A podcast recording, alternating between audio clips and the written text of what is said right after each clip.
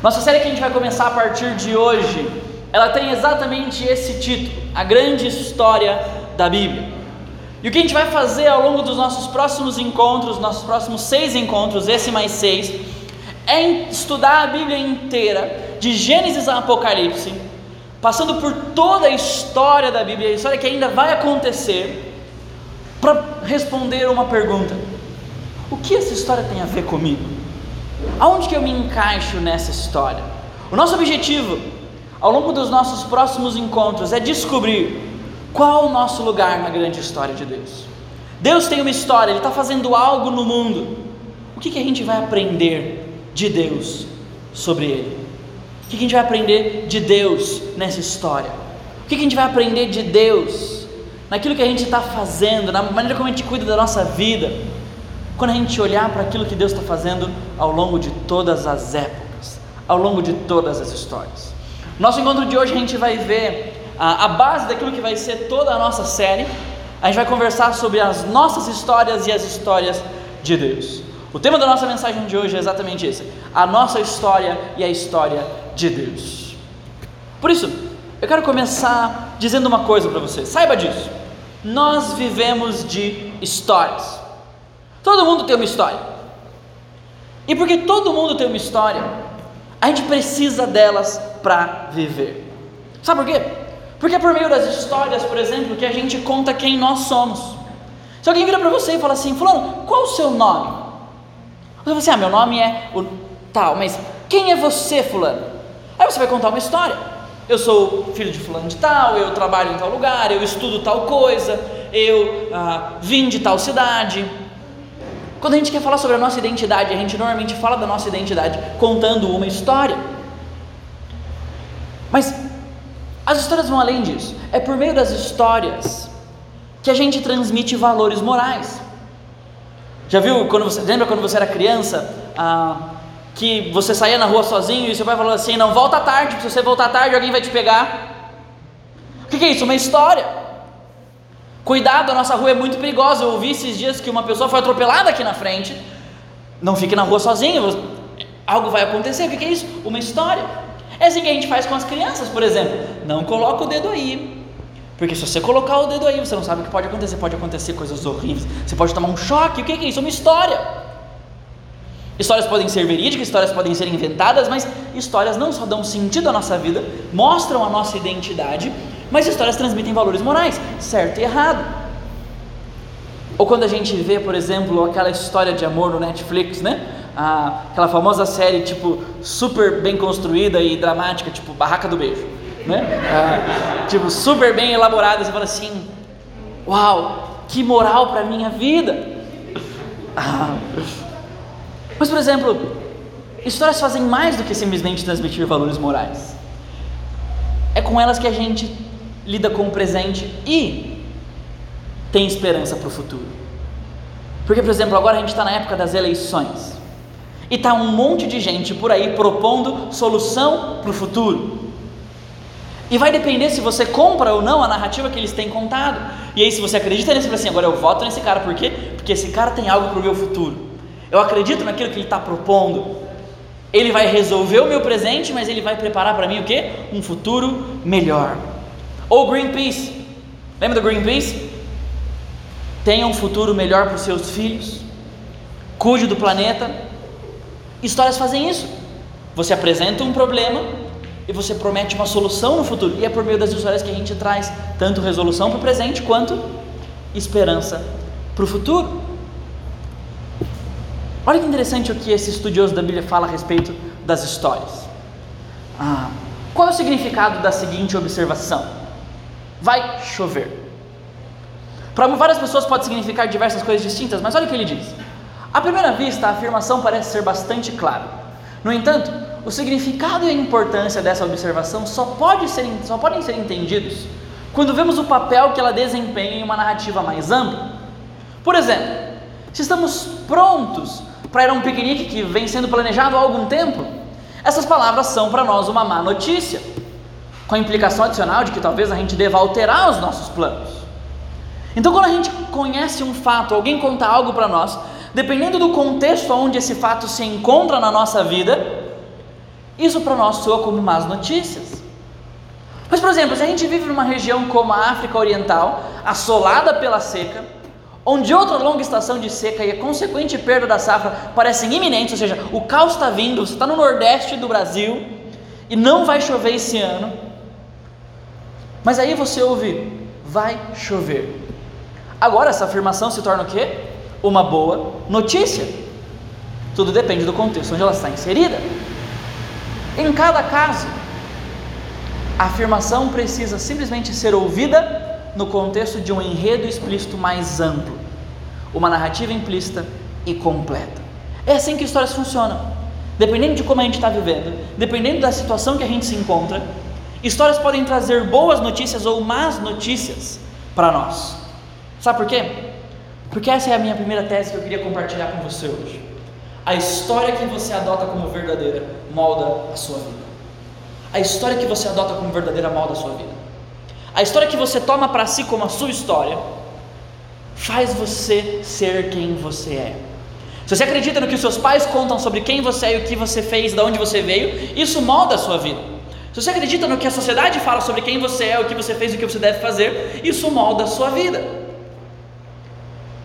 Todos nós vivemos de história e precisamos de uma história para existir. Isso faz parte de quem nós somos. Mas a gente também precisa saber o seguinte: o mundo propõe diversas histórias. E essas histórias que o mundo propõe têm o poder de moldar a nossa vida. Sabe por quê? Porque essas histórias respondem às questões cruciais da nossa vida. Elas respondem perguntas como, por exemplo, quem nós somos? Existe um propósito para a nossa existência? O que há de errado conosco? Qual é a solução para os nossos problemas? Todo mundo tem um tipo de resposta para cada uma dessas perguntas.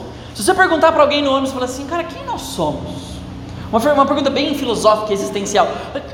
Você vira para o cara, fica até olhando para você e fala assim: esse maluco não dormiu essa noite. Ele acordou mal para fazer essa pergunta logo às seis da manhã no busão. Mas todo mundo tem uma teoria de onde nós viemos. Todo mundo tem uma proposta do qual o nosso papel aqui, mesmo que o nosso papel não seja fazer nada. E todo mundo sabe que existe alguma coisa de errado conosco, ou com o meio no qual a gente está, ou com as coisas que estão à nossa volta. E todo mundo tem uma solução para cada uma dessas coisas. Todo mundo tem uma solução para o problema que existe conosco. Por isso, Leslie Newbegin um missionário que foi por muitos anos missionário lá na Índia, depois ele voltou para a Inglaterra, seu país de origem, e começou a escrever muito sobre missões e sobre essa, essa verdade que eu estou compartilhando com vocês hoje sobre a nossa grande história da Bíblia e como a nossa vida se encaixa com ela. Ele disse o seguinte: a maneira como entendemos a vida humana depende da concepção que temos da narrativa humana, ou seja, a maneira como a gente vive, as coisas que a gente faz, dependem daquilo que a gente crê. Depende da história que contam para nós e a história que a gente faz parte. Por isso ele pergunta: qual é a verdadeira narrativa da qual faz parte a narrativa da minha vida? E essa é a pergunta que eu quero responder com você nos nossos próximos encontros. E essa é a pergunta que você precisa fazer para si mesmo. Qual é a história que molda a minha vida? Qual é a história que dá sentido para quem eu sou? Qual é a história que determina o que eu faço, o que eu creio, que me dá influências na maneira como eu penso. Porque o mundo oferece diversas histórias. E as histórias elas são chamadas de narrativas culturais. Eu quero compartilhar um pouquinho com você sobre isso hoje. O que são narrativas culturais? São padrões de pensamento, são sistemas ah, filosóficos, ideológicos que existem no nosso mundo, que oferecem resposta àquelas perguntas básicas. Que perguntas? quem eu sou, da onde eu vim, qual o propósito da minha vida, o que, que eu estou aqui para fazer, o que, que deu de errado comigo, qual a solução. Esse é o tipo de coisa que não está estampado no outdoor, ninguém chega para você na escola e fala assim: hoje nós vamos falar sobre as histórias da nossa sociedade que moldam a nossa vida. Não. Mas a gente vive por elas e a gente nem sabe como. Elas normalmente, inclusive, diminuem as outras propostas de histórias, especialmente histórias que tenham um quesito um tanto quanto religioso. E elas gostam dessa palavra religioso, porque tudo que religioso é, é, religioso é ruim, é tribal, é coisa de gente que não pensa e tudo mais. Por exemplo, uma das nossas grandes narrativas culturais da nossa sociedade é a narrativa do avanço racional. O que é isso? Existe no subconsciente da nossa comunidade, da nossa sociedade, na faculdade que você estuda, na escola que você está, no ônibus que você pega, o seguinte: o mundo melhora quando a gente pensa melhor. O mundo melhora quando a gente evolui racionalmente. Ou seja, vai chegar um dia onde a gente não vai mais precisar morrer por causa de doenças. Porque a ciência vai avançar ao ponto de ter cura para todas as doenças. Por quê? Porque o homem vai se tornar inteligente e capaz suficiente para isso. A gente não precisa, por exemplo, de um Deus fora do nosso mundo para dizer o que é certo e o que é errado. Porque a sociologia vai avançar ao ponto de a gente entender o comportamento do homem na comunidade e a gente conseguir ter uma sociedade o mais justa possível. Então, ninguém diz isso para as pessoas, mas é assim que a nossa sociedade vive. Quer ver um exemplo de como a gente vive assim? Todo mundo diz para você o seguinte: estuda, porque se você não estudar, você não vai ser ninguém na vida. Tenha um mestrado, faça, ganhe um diploma, faça um doutorado e então procure um emprego. Por quê? Porque quanto mais você cresce intelectualmente, melhor você é, mais destaque você tem e então mais relevante para a sociedade você se torna. Essa é uma das maneiras como a nossa sociedade molda o nosso mundo. Quer um outro exemplo? A narrativa do avanço histórico, ou seja, o mundo não vai melhorar ou as coisas não vão dar certo simplesmente porque a gente vai pensar melhor, mas porque a gente está descobrindo coisas novas. Tudo que é novo é melhor no nosso mundo. Já provou para perceber isso? O iPhone é melhor, o iPhone novo é melhor que o anterior. Pode ter mudado a cor do iPhone. Essa cor é melhor que a cor anterior. O celular sempre teve uma câmera, agora eles têm quatro câmeras. E ano que vem ele vai ter cinco câmeras. E no ano que vem você consegue encaixar uma lente nele. E no ano que vem você conseguir trocar essa lente. E aí daqui a pouco você vai conseguir colocar um tripé sem um tripé no seu celular. Por quê? Porque o novo sempre é melhor. E existe um subconsciente em nós que quando a gente vê algo novo, a gente, fala, a gente faz o quê? Eu quero um novo. A chuteira nova é melhor. Mudou a forma de amarrar, antes amarrar em cima, agora amarra do lado. Mas é melhor amarrar do lado do que amarrar em cima. A blusinha nova é melhor. É, se for, da, se for, se for a blusinha da tábua, até é melhor. Mas você tem a preta, mas agora surgiu a branca com a mesma estampa. Você precisa ter a branca porque a branca é nova e a branca é melhor. O carro novo é melhor. Tudo que sai faz o que é velho ficar para trás. Quer um exemplo? Pessoas de idade têm sido demitidas das empresas e contratadas pessoas que não têm a menor experiência que elas têm. Por quê? Porque o novo é melhor. É assim que o mundo funciona. Ninguém disse isso para você, não está num slogan, você não estudou isso na escola, não tem uma matéria da faculdade como a nossa sociedade funciona dizendo, olha que coisas ruins que a gente faz com as pessoas, é assim que nós somos. Não, isso simplesmente faz parte de quem nós somos. Quer um exemplo? Século XX, uma narrativa cultural que propôs uma solução para aquelas quatro perguntas. O marxismo, por exemplo. O marxismo ele tem uma proposta de salvação. Ele diz: quem nós somos? Nós somos a classe operária oprimida. Ok? É isso que ele. É, essa é a, é a principal proposta. Ser, bem, ser bem simplista aqui, mas acompanhe comigo o raciocínio. Quem nós somos? A classe operária oprimida. O que, que deu de errado? Opressão econômica por meio de pessoas que têm todo o poder na mão e detêm toda a riqueza. Quem nós somos? O que deu de errado com o novo? Qual é a solução para isso? Revolução contra os meios de produção. Quebra tudo, mata a burguesia, põe fogo em todo mundo. O proletariado agora domina os meios de mercado, ele domina os meios de produção. E qual é o futuro glorioso que nos espera? O dia que o povo tem as mãos no poder e ele governa para si mesmo. E ninguém mais subjuga o povo. Então perceba, foi por isso que o marxismo ele foi uma proposta tão atraente ao longo de todo o século XX. Foi por isso que as sociedades abraçaram ele com tanta força. Por quê? Porque ele tinha propostas de redenção. Ele dava sentido para a vida. Ele respondia as perguntas que as pessoas estão fazendo. Os seus amigos fazem essas perguntas: Quem eu sou? Da onde eu vim? O que deu errado comigo? Qual o meu problema? O que, que eu posso fazer para resolver isso? Mas quando a gente olha para as Escrituras, a gente descobre que Deus tem uma história. E Ele revela essas, essa história nas Escrituras. Deus tem uma história que é maior do que a história de um sistema político, de um sistema econômico. Deus tem uma história que é maior do que as narrativas culturais da nossa sociedade. Sabe por que a gente tem dificuldade de enxergar essa história? Porque a gente ainda olha para a Bíblia como uma coletânea de palavras de sabedoria. Ah, aqui eu vou procurar alguma coisa para eu fazer hoje. Aí você vai, folheia a Bíblia e de repente você cai ali, por exemplo, em Obadias. Aí você fala assim, fala assim, ah, Deus fala comigo, fala comigo, fala comigo, fala comigo, aqui, ó. Obadias 1:3. A arrogância do seu coração tem enganado você que vive nas cavidades. Não, não gostei. Próximo, Deus fala outra coisa. Muito duro esse. Por quê? Porque a gente tem lidado com a Bíblia às vezes dessa forma. A gente não olha para a Bíblia como uma grande história. A gente olha para a Bíblia na seguinte perspectiva: ah, isso aqui talvez são verdades de Deus, não são doutrinas. Ah, isso aqui é o que eu preciso para ser salvo e para o céu quando eu morrer. Ah, não, aqui se eu seguir isso aqui eu vou ter uma vida boa, vou ter alegria na, na minha vida. Mas a minha proposta para você ao longo dos nossos próximos encontros e a partir desse é dizer o seguinte para você: a Bíblia é muito maior do que tudo isso, porque a Bíblia conta para a gente uma história, a história do que Deus está fazendo no mundo. E quando a gente entende qual é o nosso papel nessa história, isso muda tudo. Isso muda tudo. A Bíblia oferece para a gente uma história básica que a gente precisa entender para saber como viver nesse mundo como povo de Deus. Por isso, esse homem aqui, ó, Nicholas Thomas Wright, ele diz o seguinte: o ponto fundamental do cristianismo é que ele oferece uma história que é a história de todo mundo. Ela é a verdade pública. As pessoas creiam nela ou não. As pessoas gostem dessa história ou não.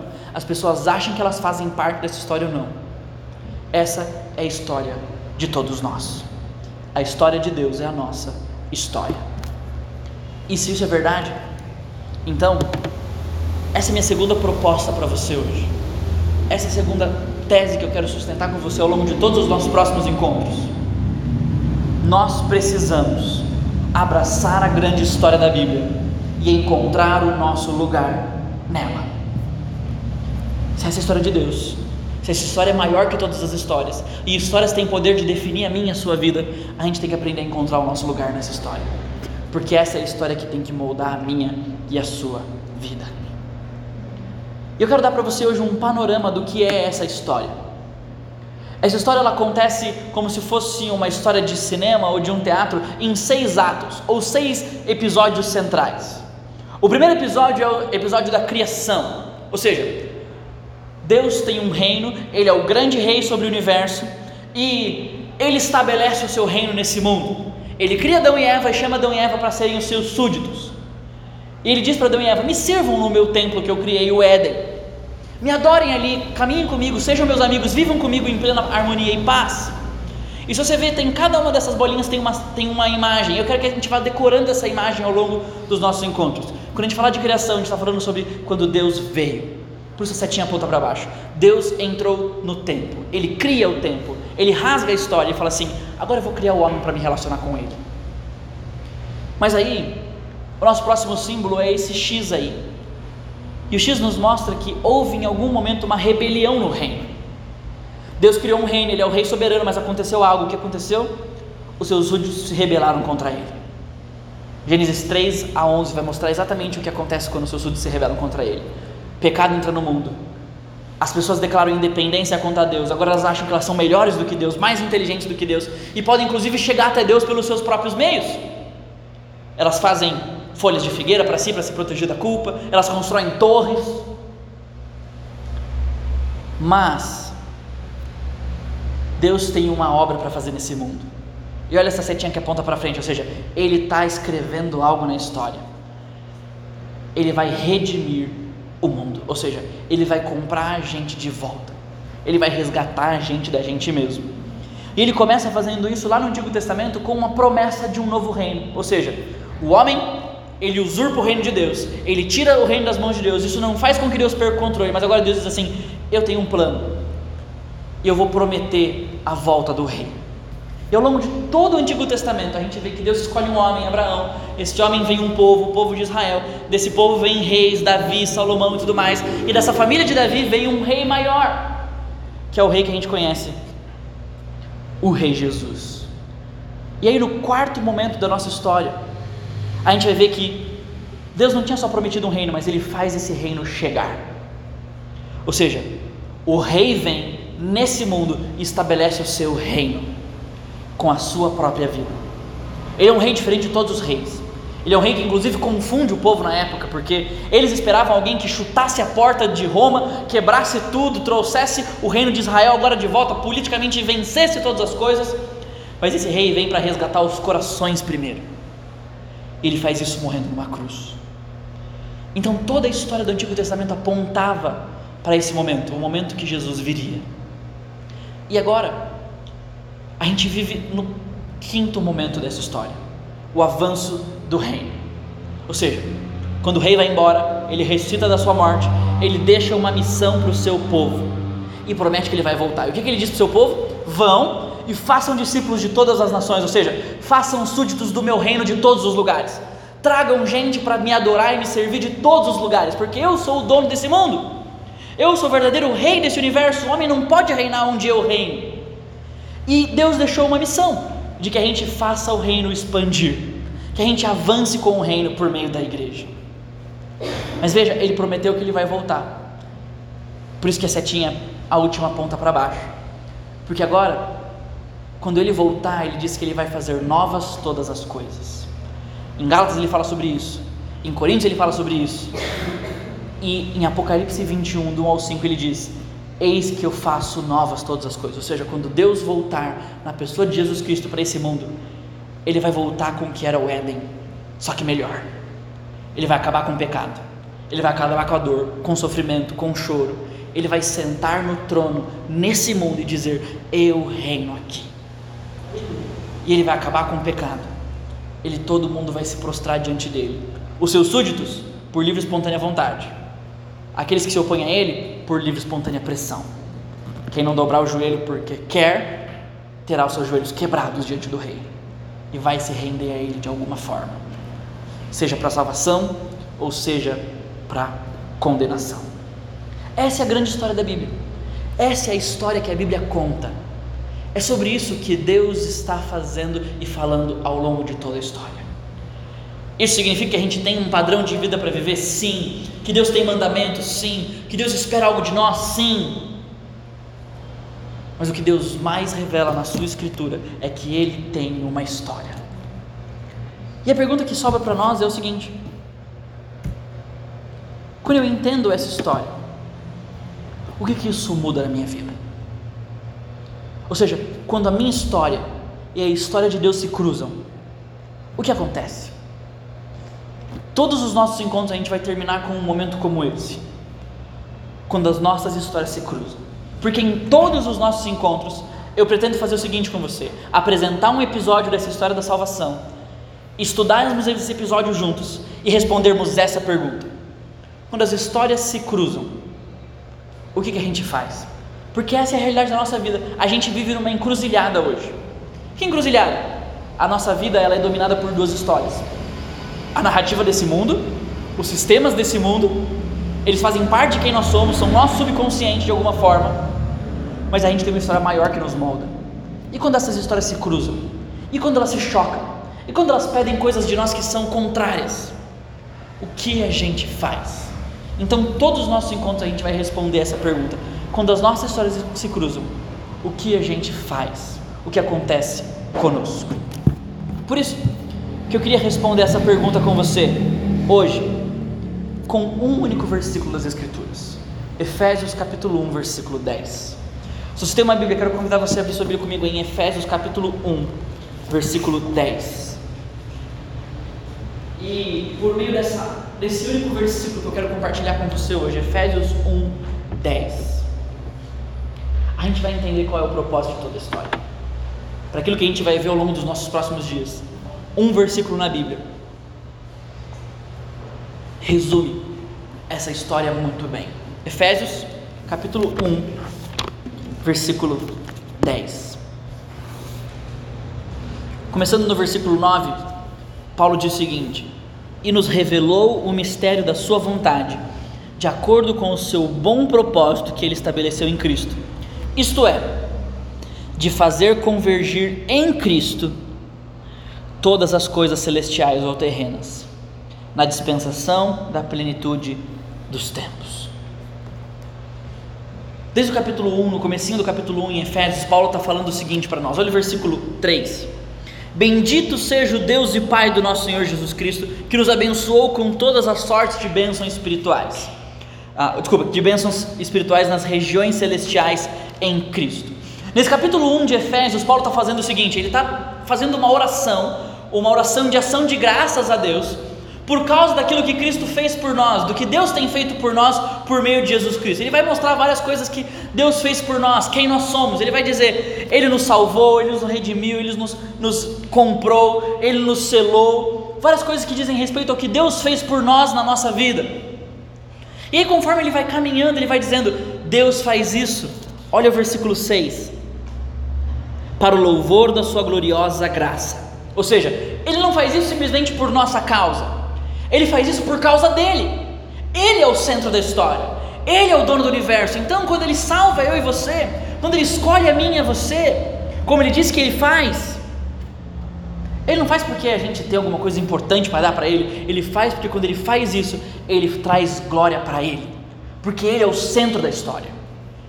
Mas aí, quando a gente chega no versículo 9, o versículo 9 diz: e nos revelou o mistério da sua vontade. A palavra mistério aqui não é algo oculto, não é bruxaria, mas é algo que antes estava escondido e agora se tornou revelado, tá bom? Então ele falando assim: "E ele mostrou para nós qual era o seu plano".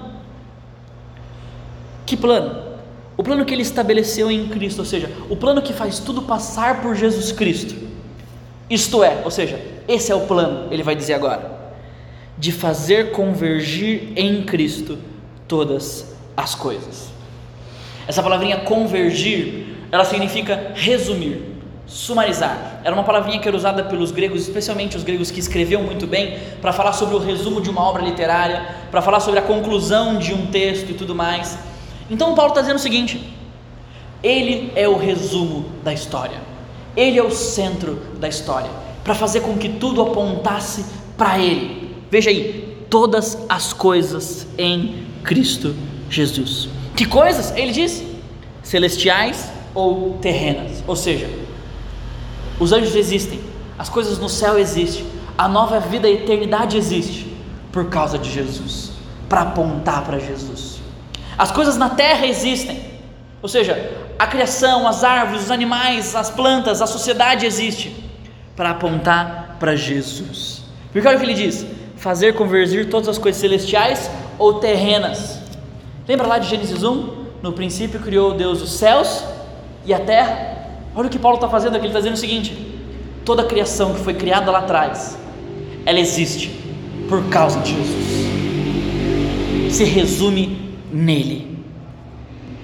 E olha o que ele diz: ele fez com que isso acontecesse na dispensação da plenitude dos tempos. A gente podia ficar um tempão entendendo essa frase aqui, mas dispensação é administração, ou época, ou momento da história. Ele está dizendo o seguinte: ele fez com que tudo culminasse em Jesus, no momento final da história, na plenitude dos tempos, ou seja, quando tudo chegar no seu glorioso fim, tudo vai mostrar que era tudo sobre Ele, que era tudo sobre quem Ele é, o que Ele faz, sobre a vida dele. E aí ele vai continuar no capítulo 11 mostrando mais bênçãos que Deus conquistou para nós. Nele nós fomos escolhidos, nós fomos predestinados, ah, com o objetivo de que a gente viva. Olha o versículo 12, finalzinho. Para o louvor da sua glória. Ou seja, ele não faz só a criação e nos salva para o louvor da sua glória. Ele quer que a gente viva para isso, ou seja, para louvar a sua glória, para engrandecer quem ele é e as coisas que ele faz. Isso é a glória de Deus. São as coisas grandiosas que Deus faz. Então, o que, que Paulo está dizendo para mim e para você? De certa forma, ele está dizendo para mim e para você que Deus tem um plano de fazer com que tudo aponte para Jesus e dependa de Jesus, ao longo de toda a história. Esse é o plano de Deus. Que tudo passe por Jesus, dependa de Jesus e aponte para Jesus. Porque esse é o propósito de toda a história bíblica. E olha o versículo 8 que ele diz: ele diz o seguinte: o qual ele, a qual ele derramou sobre nós com toda sabedoria e entendimento. A qual o que? O que, que é que ele derramou? Olha o versículo 7. Redenção por meio do seu sangue, perdão dos pecados de acordo com as riquezas da graça de Deus, a qual aponta para a graça de Deus, ou seja, ele derramou a sua graça sobre nós, para que a gente pudesse entender essa história. Ele disse que é um privilégio para nós, porque ele nos revelou o mistério da sua vontade, ou seja, se ele não tivesse revelado para nós que Jesus é o centro, que o Espírito Santo não tivesse agido na minha na sua vida em algum momento para dizer que Jesus é o foco de toda a história, a gente nunca entenderia isso. E Paulo chama isso de graça de Deus, ou seja, ele deixa a gente fazer parte da história de Deus. E isso é uma obra da sua graça. Não é porque a gente merece, não é porque a gente chamou a atenção de Deus por causa, por causa daquilo que a gente é ou faz, mas porque Deus tem um plano. E o seu plano passava por deixar a gente fazer parte dessa história. Por isso, Paulo vai dizer que nós somos abençoados por fazer parte disso tudo. E a pergunta que resta para a gente é essa: como que a gente vai experimentar essa história? Como que a gente vai desfrutar dessa história? Como que a gente vai viver essa história na prática? E eu vou além. E como que a gente vai fazer com que tudo na nossa vida seja sobre Jesus e não sobre nós? Porque a história da humanidade fala que tudo é sobre Jesus e não sobre nós. Então, o que eu e você vamos fazer para que a nossa história da nossa vida também seja tudo sobre Jesus e não sobre nós? A primeira coisa que a gente precisa colocar em, com, em prática é o seguinte: lembrar que a gente não é o centro da história e que o mundo não gira em torno da nossa vida.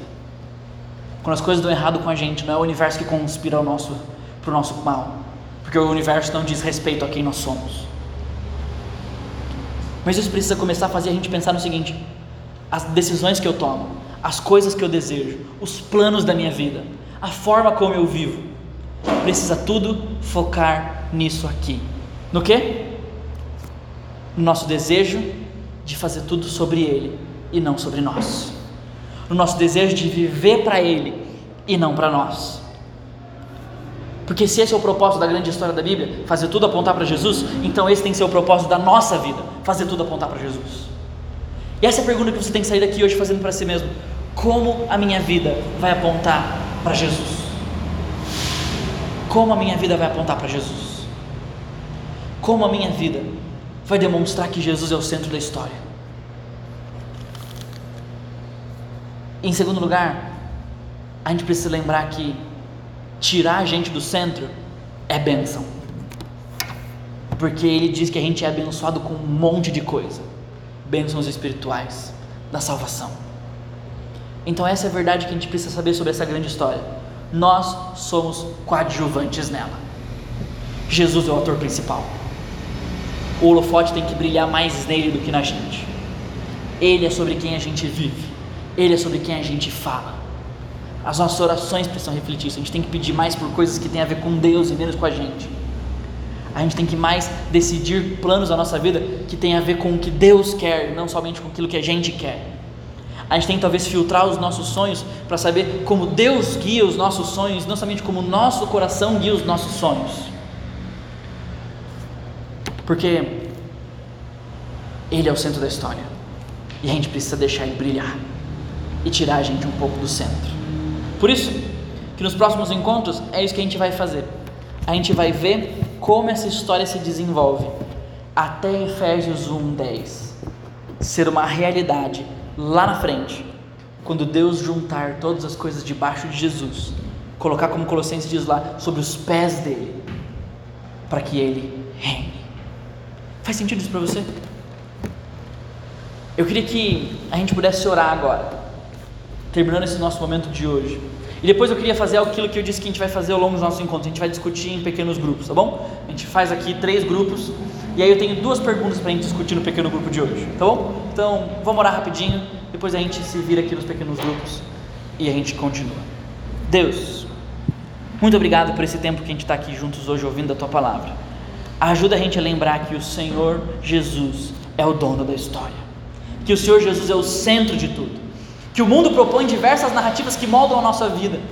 Que o mundo, na verdade, demonstra que existem coisas em nós que às vezes a gente não percebe, mas que a gente vive por causa delas. Mas a gente quer tomar uma decisão ao longo desses nossos próximos encontros, a começar por hoje, de deixar com que Jesus governe a nossa história, deixar com que Jesus reine na nossa vida, deixar com que o Senhor Jesus seja o centro de tudo que a gente faz, que a gente vive que os nossos sonhos sejam para o Senhor, que os nossos planos sejam para o Senhor, que a gente aprenda a brilhar o Senhor e não a nós nessa história, em nome de Jesus. Amém.